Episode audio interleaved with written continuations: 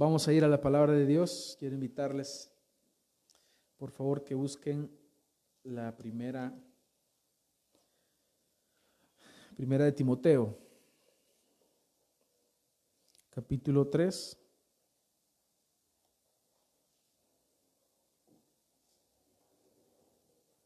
Versículo 14.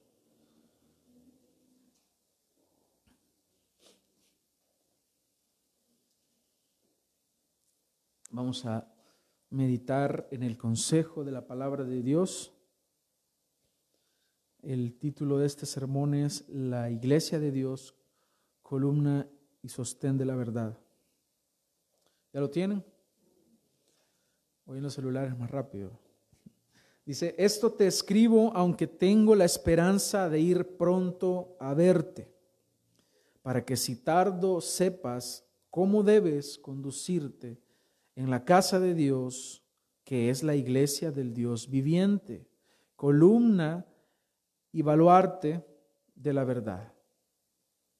E indiscutiblemente grande es el misterio de la piedad. Dios fue manifestado en carne, justificado en el Espíritu, visto de los ángeles, predicado a los gentiles, creído en el mundo, recibido arriba en gloria. Amén.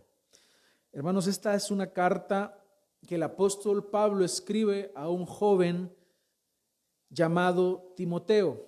estas cartas se conocen como cartas pastorales. Aquí hay instrucciones precisas, claras, para un pastor que fue acompañante en los viajes del apóstol Pablo, en los cuales ellos fueron y predicaron el Evangelio, pero ahora llega el momento de que Timoteo esté pastoreando en una ciudad llamada Éfeso, y luego de algunos años de haber andado con el apóstol Pablo, ahora le toca a él estar en un lugar predicando el Evangelio, siendo él un joven pastor, está en el ministerio y necesita recibir instrucciones claras, instrucciones precisas de cómo es que debe conducirse en la iglesia. Aquí le llama el apóstol Pablo la casa de Dios. Luego dice que es la iglesia del Dios viviente. Pero hay, una frase aquí muy importante, un, un calificativo que le da utilizando imágenes. Dice que es columna y sostén, que dice en Biblia de las Américas, dice sostén de la verdad. ¿Qué es lo que la iglesia hace? Pues la iglesia sostiene la verdad. La iglesia, como lo he dicho muchas veces, la iglesia no sostiene la mentira. La iglesia no sostiene el engaño. Todo lo que es verdad, la iglesia lo afirma. La iglesia lo cree, la iglesia lo proclama. Así que él está diciendo a Timoteo, que es un joven pastor, cómo es que él debe conducirse, cómo es que él debe administrar los asuntos del reino de Dios y le da instrucciones relacionadas también a cómo él debe creer respecto a la verdad. ¿Por qué? Porque hay muchas falsas doctrinas.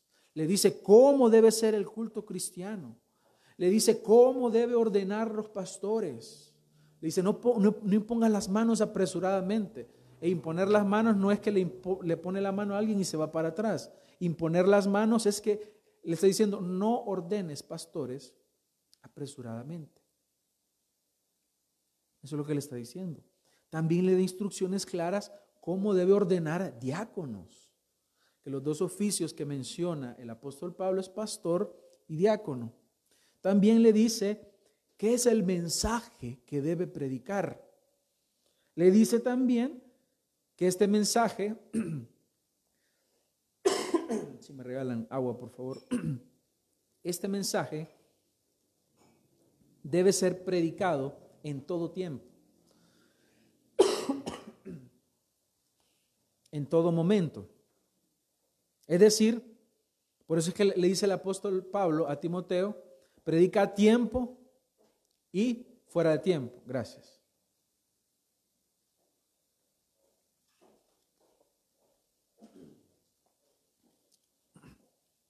Predica a tiempo, le dice, y fuera de tiempo. Todas estas instrucciones se las da el apóstol Pablo a Timoteo. ¿Por qué? Porque el apóstol Pablo sabe que esta es la obra de Dios y la obra de Dios no puede tomarse a la ligera. Por eso, hermanos, como estudiamos en Apocalipsis, y aquí traigo a, colación esto, que el Señor ha establecido límites para la iglesia. En, Apocalipsis capítulo 11 dice que el apóstol Juan le da una, una, una vara para que mida. ¿Qué significa eso? Simplemente que el Señor conoce los límites de la iglesia. No, eso quiere decir que no se puede meter el mundo o la iglesia irse al mundo y creer lo que el mundo dice o ajustarse al pensamiento del mundo. ¿Por qué?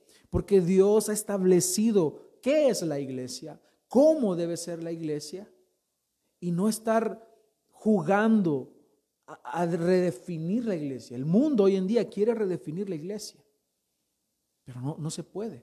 Porque ya Dios ha establecido qué es la iglesia, a quién le pertenece la iglesia, cómo debe conducirse a la iglesia, cómo el creyente debe de creer respecto a la iglesia. Eso es lo que el apóstol Pablo quiere que Timoteo tenga claro. Y eso, hermanos, es lo que nosotros debemos tener muy claro todo el tiempo. Todo el tiempo. Ahora bien, no es un mensaje solo para Timoteo. Es decir, no podemos decir, ah, eso es para los pastores. No, ¿por qué? Porque más adelante, en 1 Timoteo 4:6, le dice, al señalar estas cosas a los hermanos, ah, no es solo para Timoteo, no es solo para los pastores, es que esto lo tiene que saber la iglesia. La iglesia debe de saber muy bien cómo es que la iglesia se conduce. Dice, al señalar estas cosas a los hermanos, serás un buen ministro de Cristo Jesús, nutrido con las palabras de la fe y de la buena doctrina que ha seguido. Así que lo que el apóstol Pablo quiere es que él aprenda a conducirse, a creer correctamente de la iglesia. Y ese es el mismo propósito que perseguimos, no solamente en este sermón, sino que todos los días que se predica la palabra en este lugar, quien la enseña no persigue otro motivo más que aquel de que nosotros conozcamos la verdad, creamos la verdad y prediquemos la verdad y vivamos la verdad. Él quiere que Timoteo tenga una conducta correcta, acorde a la vocación con la que fue llamado. ¿Te llamas cristiano? Vive como cristiano. ¿Te dices que eres la iglesia? Decimos que esta es una iglesia. ¿Cómo vamos a poder definir nosotros si somos iglesia o no? Solamente es por medio de la palabra de Dios. Esa vara que nosotros leemos en, Apocalipsis, pues no es otra cosa nada más que la palabra de Dios. Ya el Señor ha definido en su palabra quién es la iglesia y cómo la iglesia se conduce, qué es lo que la iglesia cree. Está toda, todo, hermanos, escrito en la palabra de Dios.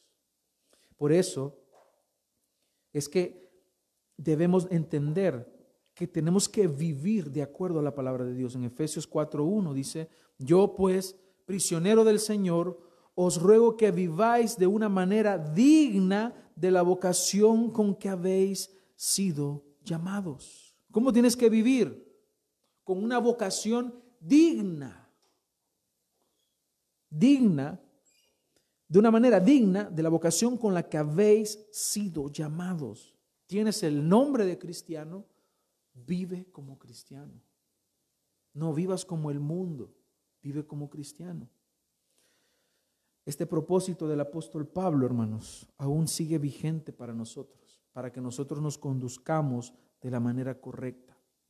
En este tiempo y en el tiempo en el que fue escrita esta carta, se enseñaban grandes herejías ya habían falsos maestros, ya habían falsos cristianos. ¿Por qué es que siempre hay falsos maestros, hermano? Porque hay falsos cristianos. Habían maestros que querían judaizar a los cristianos que le decían, si ustedes dicen que son de Cristo, pues Jesús era judío. Él se circuncidó. Circuncídense. Practiquen la ley. Y la gente se empezaba a, a confundir porque tenía sentido para ellos. Habían personas que estaban judaizando a los, a los cristianos. En cierta ocasión el apóstol Pablo le hace una reprimenda muy fuerte a aquellos que estaban queriendo judaizar. A los Gálatas les dice, ¿quién? Oh Gálatas insensatos, ¿quién los ha engañado?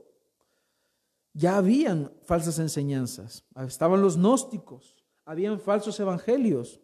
Y ante esta amenaza de la iglesia es que el apóstol Pablo escribe esto cargado de amor. Porque si alguien te ama a ti, te va a corregir del error. Si alguien no te ama, te dejará que te vayas al infierno, que te vayas a dar en la boca, como decimos, que te, que te vaya mal, porque no te ama, pero quien te ama te corrige. Y así el apóstol Pablo nos escribe esta carta cargada de amor. Es una carta que nos habla de estos falsos maestros, luego nos habla del orden en la iglesia, nos habla del culto, nos habla de la ordenación de los pastores y los diáconos, nos muestra la apostasía de muchos, nos muestra el engaño también de los falsos maestros y concluye con consejos vitales para la iglesia. Así que hoy, al cumplir estos tres años, hermanos, es necesario que consideremos estas palabras nuevamente. Pero para poder entender esto tenemos que ir a la naturaleza de la iglesia. En Mateo 16 nos habla del establecimiento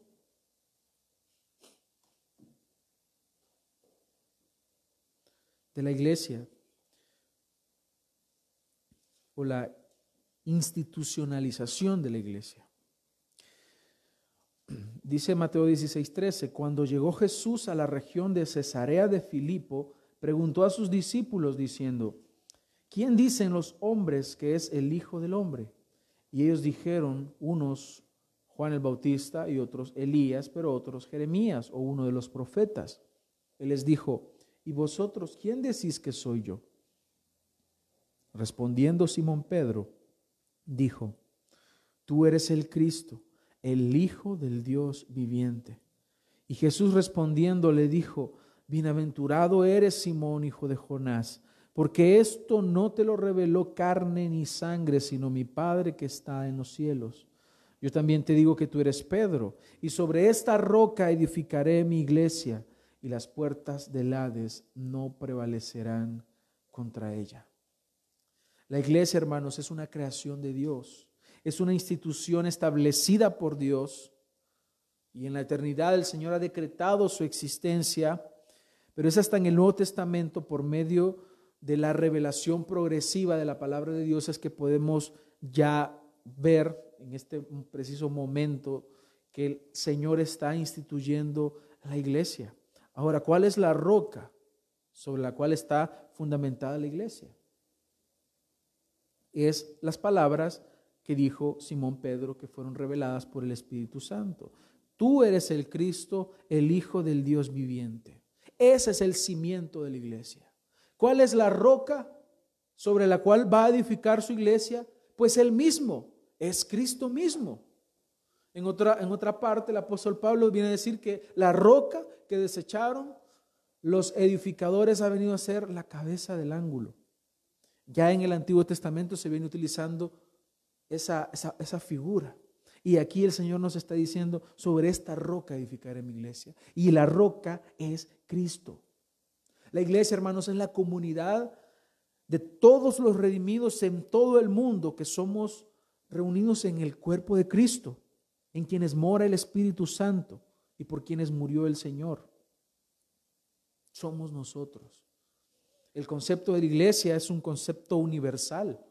En este momento la iglesia del Señor está reunida en todo el mundo el cuerpo de Cristo. Pero también existe el concepto de la iglesia local, que el Señor obviamente no va a meter a los millones en un solo lugar. No se puede por, obviamente por la distancia, pero nos permite reunirnos en iglesias locales como esta, que es una comunidad local, una iglesia local, una comunidad de gracia, que nos reunimos con el propósito de adorar al Señor. Él ha establecido la iglesia, ha sido establecida por el Señor, ha sido fundada por Cristo y es un organismo vivo. No es una institución humana, es una institución divina y por eso es que tiene que ser gobernada según la voluntad de Dios. El hombre no tiene derecho de pervertir algo tan santo como es la iglesia, ni de distorsionarla, porque ya el Señor nos ha revelado cómo debemos andar. Por eso, hermanos, es que hoy en día vemos a grupos que se llaman iglesia, pero que no lo son. Existen estos grupos. No podemos decir que no existen porque es evidente que hay muchos grupos que se llaman iglesia, pero que no está Cristo allí siendo glorificado, que no es Cristo el centro, que Cristo no es la roca de esos lugares y que se han fundado con el propósito de simplemente ser negocios. Existen. Pero la iglesia de Dios pertenece a Cristo. Él la compró, Él la fundó, Él la estableció y Él ha dicho cómo debe de funcionar. A los pastores en Hechos 20, 28 dice, tener cuidado de vosotros y de toda la grey en medio de la cual el Espíritu Santo os ha hecho obispos para pastorear la iglesia de Dios, la cual Él compró con su propia sangre. Pero lastimosamente, la iglesia, las iglesias o llamadas iglesias se hacen negocios. Son negocitos para ellos. Son fuente de ganancia deshonesta. Manipulan a la gente para poder obtener lucro. Hay unos que buscan dinero, hay otros que buscan poder. De ambos he conocido. Pero el fundamento entonces, hermanos, de la iglesia es Cristo.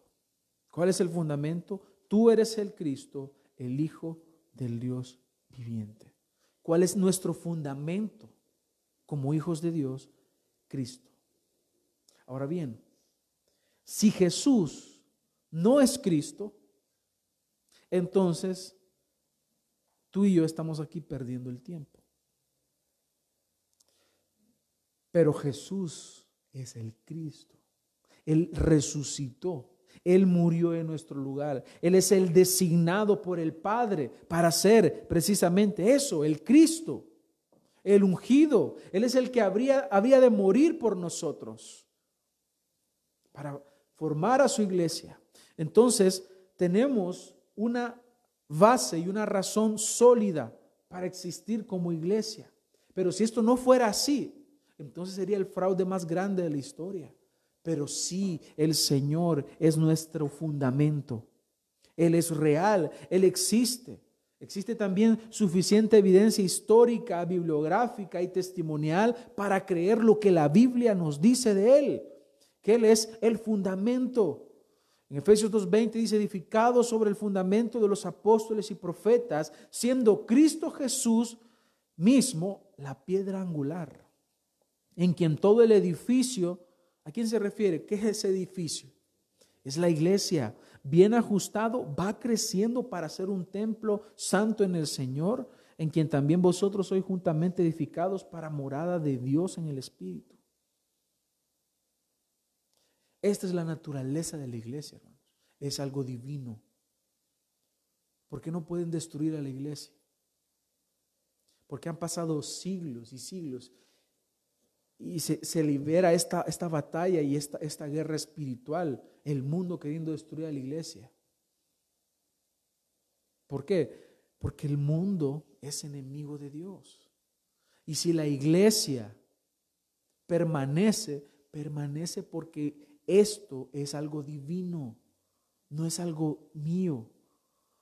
Esto no es idea de Denis, no es idea de Jonathan o de Javier, es idea es del pensamiento de Cristo. Es algo que está en la mente del Señor desde antes de la fundación del mundo. un poquito de los comienzos de la iglesia, vemos en Hechos 2.41.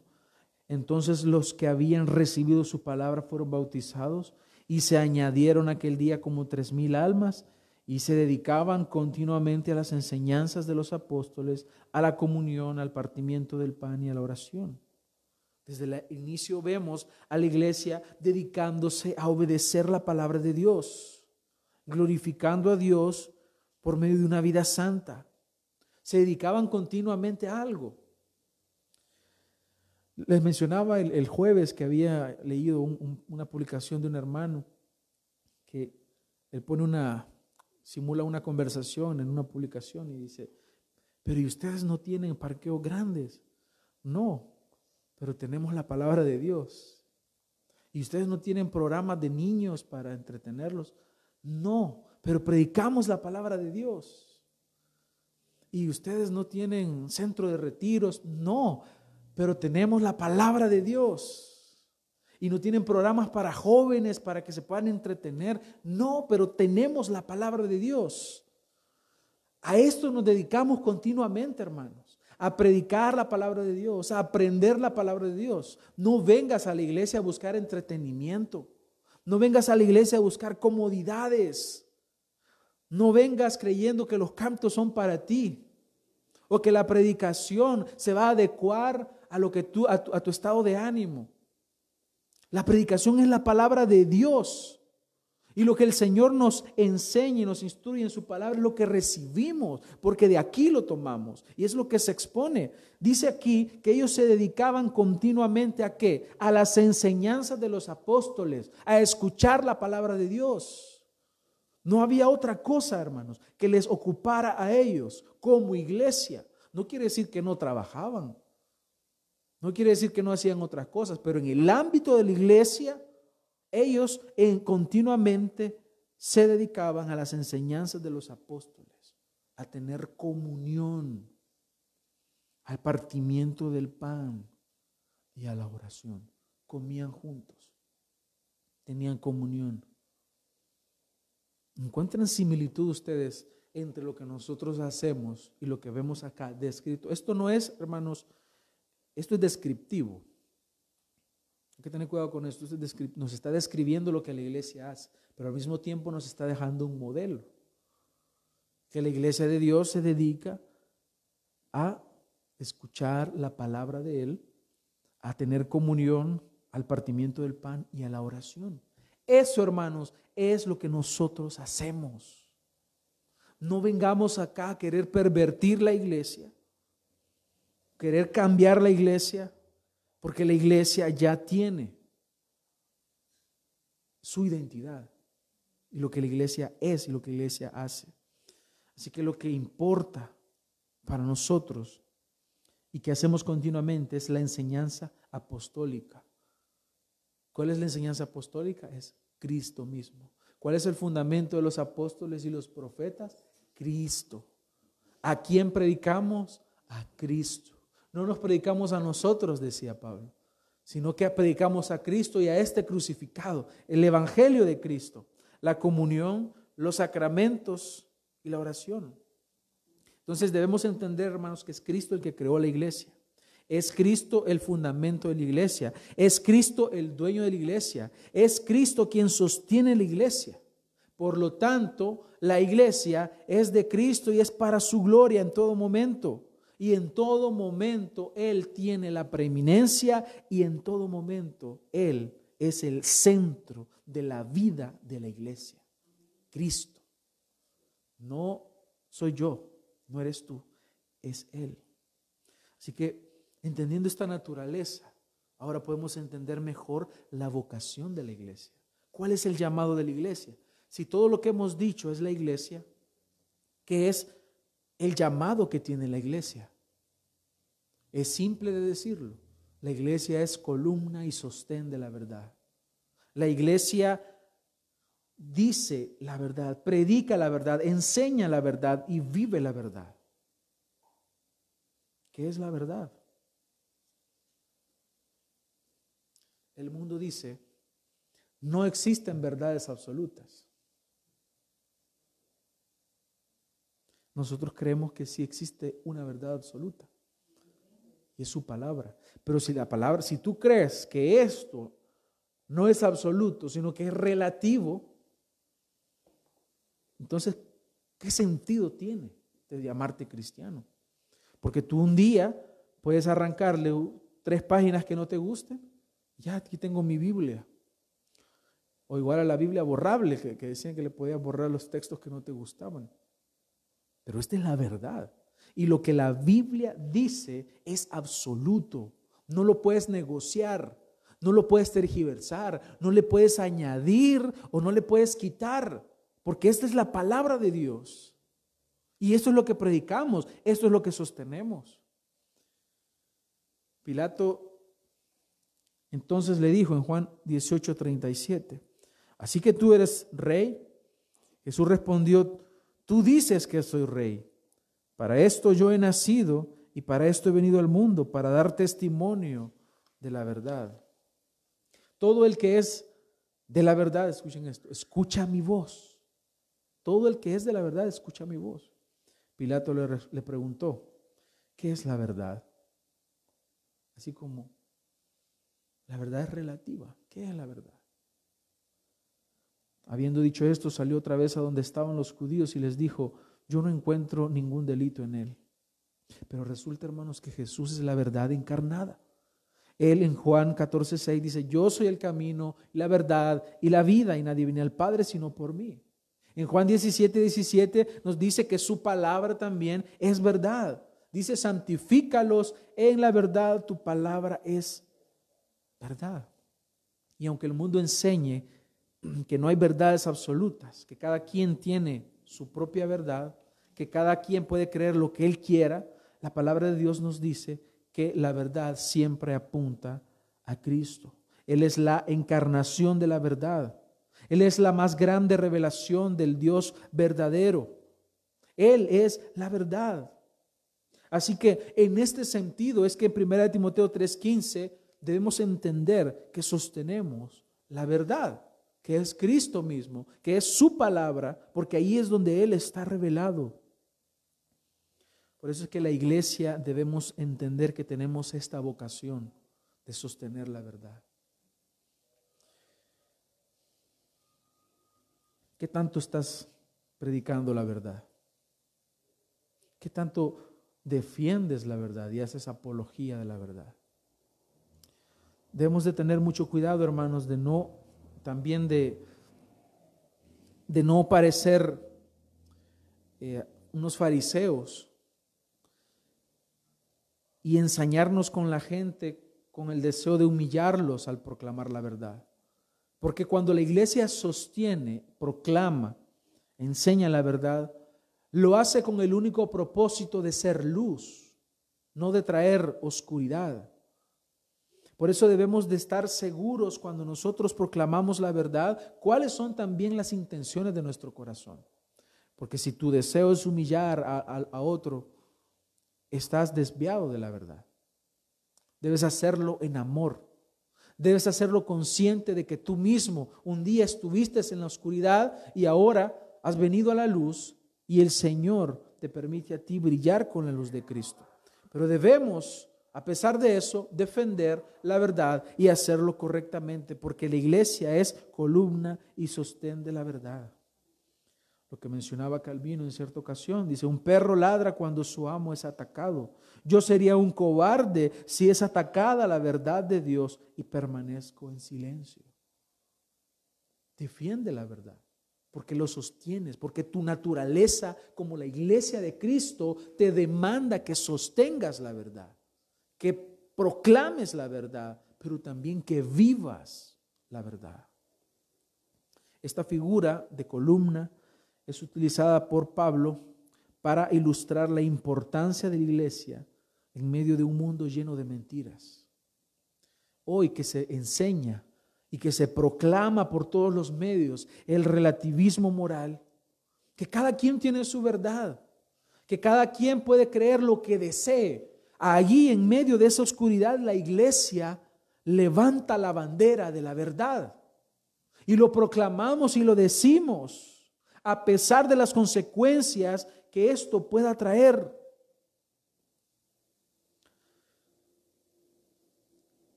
Una columna es un cilindro hecho de un material como el concreto, el cual es resistente. Y su función es mantener en pie una edificación. ¿Cómo mantienes esta edificación llamada iglesia? ¿Cómo se sostiene, hermanos? Solamente por la verdad, solamente por la predicación de la verdad. En este planteamiento metafórico, lo que Pablo está diciendo que el edificio es la verdad. Y como una columna, su fundamento, la iglesia lo sostiene. No hay ninguna institución en todo el mundo que posea un grado de compromiso tan grande con la verdad. No lo tiene el gobierno, no la tiene una ONG, no lo tiene un club social. El compromiso más grande hacia la verdad lo tiene la iglesia.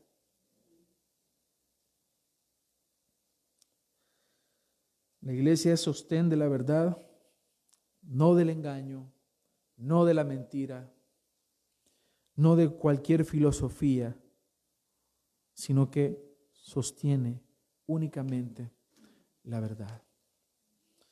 ¿Y cuáles son las implicaciones directas, hermanos, que tenemos entonces al entender que sostenemos la verdad? La primera es que la iglesia no es fuente de la verdad, es Cristo. Es Él que nos ha revelado la verdad, nos ha dado su palabra para que ésta sea predicada y sea enseñada. Número dos, implicación directa. La verdad no puede ser modificada por la iglesia. No la puedes alterar. Número tres,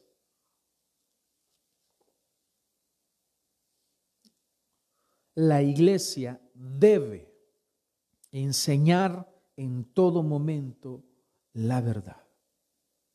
En todo momento. No la podemos alterar. Hermanos, el día que yo enseñe mentiras, ese día sáquenme de aquí. Como les he dicho, tírenme por la ventana, pero no dejen. Ustedes tienen que estar bien afilados con la verdad, con la palabra de Dios.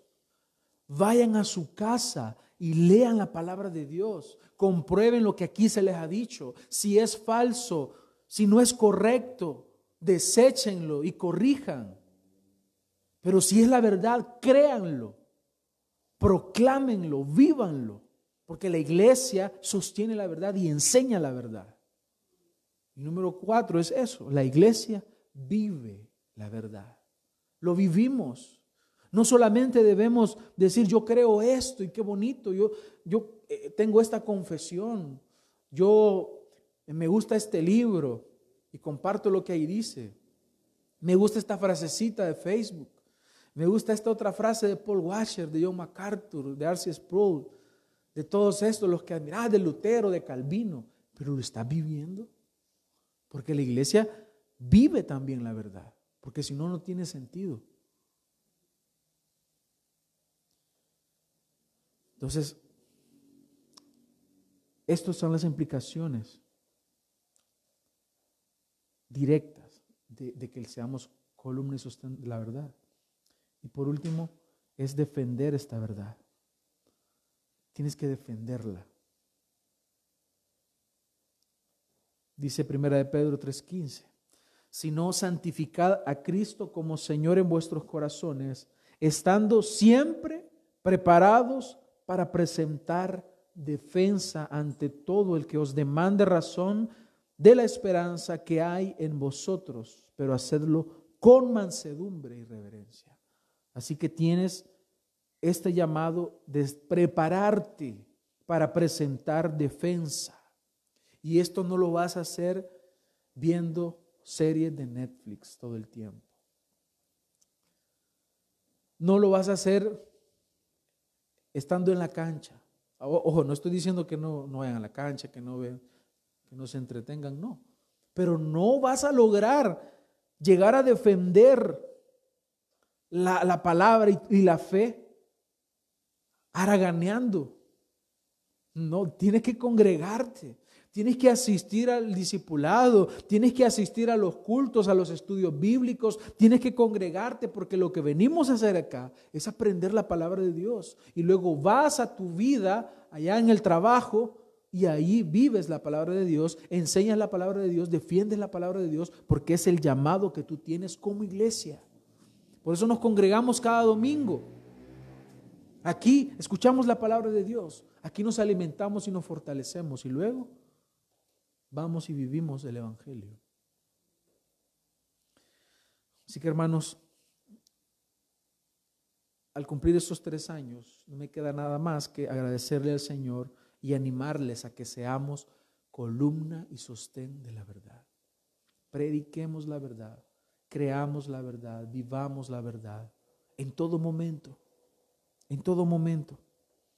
La única forma de ser columna y baluarte de la verdad es conociendo la verdad. Conócela. Porque conocer la verdad te hace libre.